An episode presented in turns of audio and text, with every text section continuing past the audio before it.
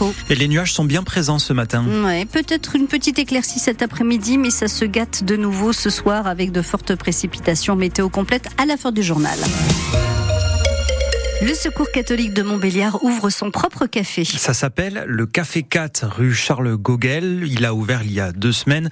Un endroit où les plus précaires peuvent regagner confiance et dignité grâce à un simple bonjour, un serrage de main, une discussion. Ce café, c'est un appui pour des gens esselés, Christophe Beck. La meilleure ambassadrice de ce Café 4 est Naïma, suivie par le Secours catholique depuis quelques semaines. J'aime bien venir ici, j'aime bien échanger, et puis euh, je trouve le sourire en fait ça. C'est pas comme avant, j'étais en dépression totale chez moi.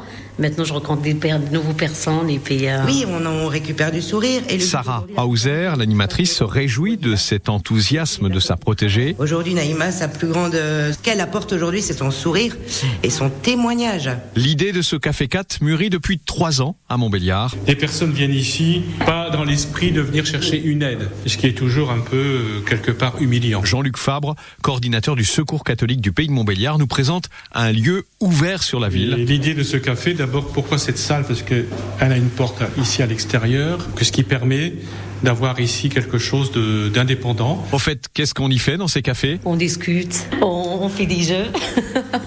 L'échange, la parole, c'est là où on apprend à connaître les gens et à écouter leurs besoins et à, à s'adapter. Le Café 4, tous les samedis matins, rue Charles Gogel à Montbéliard. Ils sont gentils tous, de toute façon.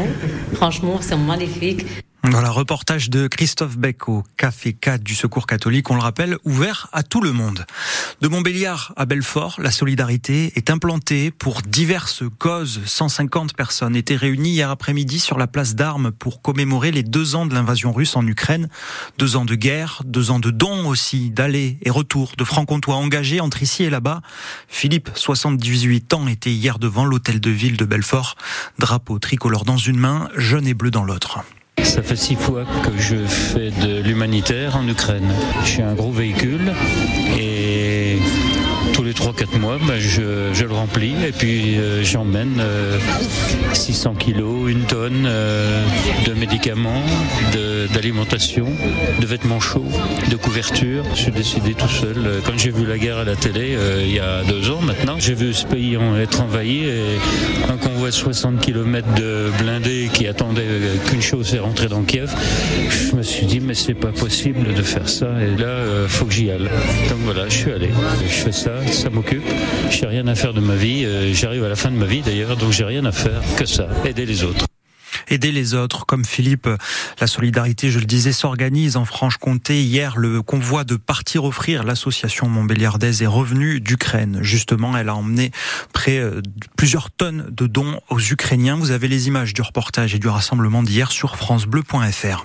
Ce triste anniversaire de l'invasion russe en Ukraine comme un rappel aux grandes puissances que l'Ukraine a besoin de soutien. Le G7 promet ce matin de faire monter le coût de la guerre à Moscou, comprendre faire baisser les sources de revenus la Russie pour ralentir leur effort militaire. Le salon de l'agriculture se poursuit à Paris. La plus grande ferme de France se réveille plus sereinement qu'hier, jour d'ouverture. Huit policiers blessés et six personnes ont été placées en garde à vue après l'intrusion de manifestants en colère contre Emmanuel Macron qui a promis une réunion avec les syndicats dans trois semaines. Au programme aujourd'hui, la visite du président du Rassemblement national, Jordan Bardella.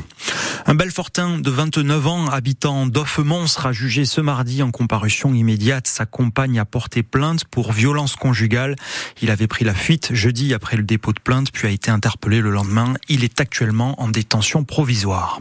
Le maître de la couleur, père de l'impressionnisme, Claude Monet, débarque au musée des Beaux-Arts de Besançon.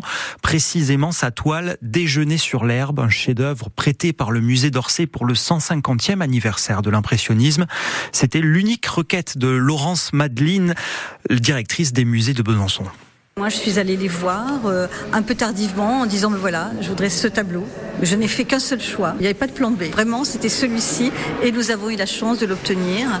Euh, je pense que le musée d'Orsay a été sensible à ce dialogue que nous voulions euh, créer avec Courbet, l'aîné. Parce que le musée de Besançon n'a évidemment, et comme euh, la plupart des musées de province, nous n'avons pas de collection impressionniste. Donc j'aurais pu choisir un paysage. Mais la distance était vraiment très très forte et ça n'aurait pas créé cette espèce de de, grands moments. Et puis aussi parce que je trouvais que c'était aussi bien de rendre hommage à Gustave Courbet en montrant combien il s'était intégré dans euh, cette jeune peinture. Il a eu cette curiosité pour le jeune Monet. Il était bien installé, il a aidé Monet. Tout ça est très important. Je voulais aussi rendre hommage à Courbet en faisant venir Monet.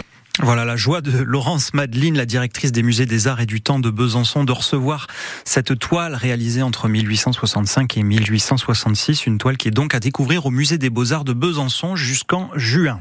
Deux mots de sport avec euh, l'heure qui est bel et bien au soulagement au CC Etup, le club cycliste phare du Nord-Franche-Comté où est passé Thibaut Pinot. Il a été sauvé il y a deux semaines d'une relégation forcée en raison de soucis financiers.